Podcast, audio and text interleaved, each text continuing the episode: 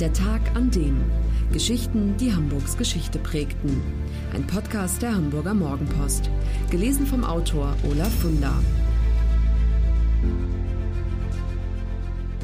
Zwangsarbeit, Kindermord und Schwarzwaldhäuschen. Der Tag, an dem aus dem Stadtteil Langenhorn die Waffenschmiede des Dritten Reiches wurde. Der Essener Bogen in Langenhorn, ein Gewerbepark, in dem Unternehmen aus den Bereichen Forschung und Entwicklung ansässig sind, Hightech, Logistik, Handel und Software. Moderne Stahl- und Glasarchitektur, hell und freundlich. An die grausige Vergangenheit erinnert nichts mehr, abgesehen von einer ziemlich versteckt aufgestellten Stele aus Stahl, die den vielen tausend Zwangsarbeitern gewidmet ist, die an diesem Ort schuften und sterben mussten. Unter Missachtung des Versailler Vertrages von 1919, der es Deutschland verbot, Kriegswaffen herzustellen, begannen die Nazis 1934 heimlich mit dem Aufbau ihrer Rüstungsindustrie. Der Zweite Weltkrieg, fünf Jahre später, war da längst ausgemachte Sache.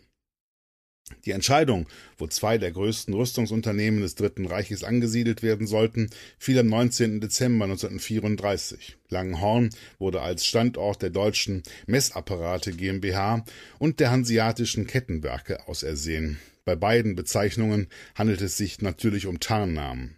Die Kettenwerke stellten nicht etwa Ketten für Klospülungen her, sondern Geschosshülsen und Panzerfäuste. Und die Messapparate GmbH Messab, übrigens eine Tochterfirma der Schwarzwälder Uhrenfabrik Junghans, produzierte statt Zeitmesser Zeitzünder. Weil niemand merken sollte, was die Nazis im Schilde führten, wurde das Projekt verschleiert und getarnt durchgeführt.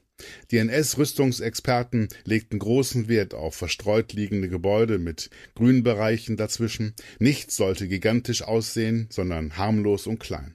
Auch die Werkswohnungen in der Nähe wurden so konzipiert, dass sie, vor allem aus der Luft betrachtet, wie ländliche Siedlungen wirkten. Für ihre Feinmechaniker aus dem Schwarzwald baute die Messab an der Essener Straße die sogenannte Schwarzwaldsiedlung mit Häusern, die ein wenig an Schwarzwald erinnern, und an der Langenhorner Chaussee entstand die Beamtensiedlung mit drehtgedeckten Dächern. Mit Beginn des Krieges stieg der Arbeitskräftebedarf der beiden Werke rapide. Waren in den Anfangsjahren lediglich wenige hundert Menschen in Lohn und Brot, stieg die Zahl bis 1940 auf 2000 und bis Kriegsende nochmal auf 8000 Menschen die meisten davon Zwangsarbeiter und KZ-Häftlinge aus Neuengamme, die in der Nähe in streng bewachten Barackenlagern hausten.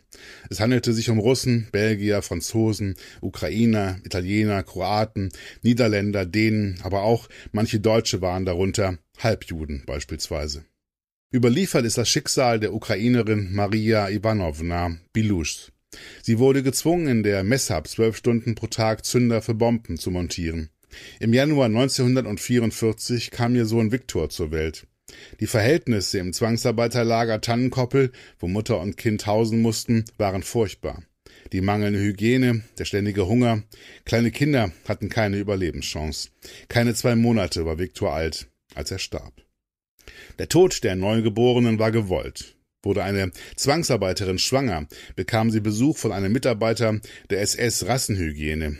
Gutrassige Kinder wurden den Müttern entrissen und germanisiert. Fällte der Gutachter das Urteil schlechtrassig, dann erzwangen die Nazis entweder die Abtreibung oder die Kinder blieben nach der Geburt sich selbst überlassen, um zu sterben.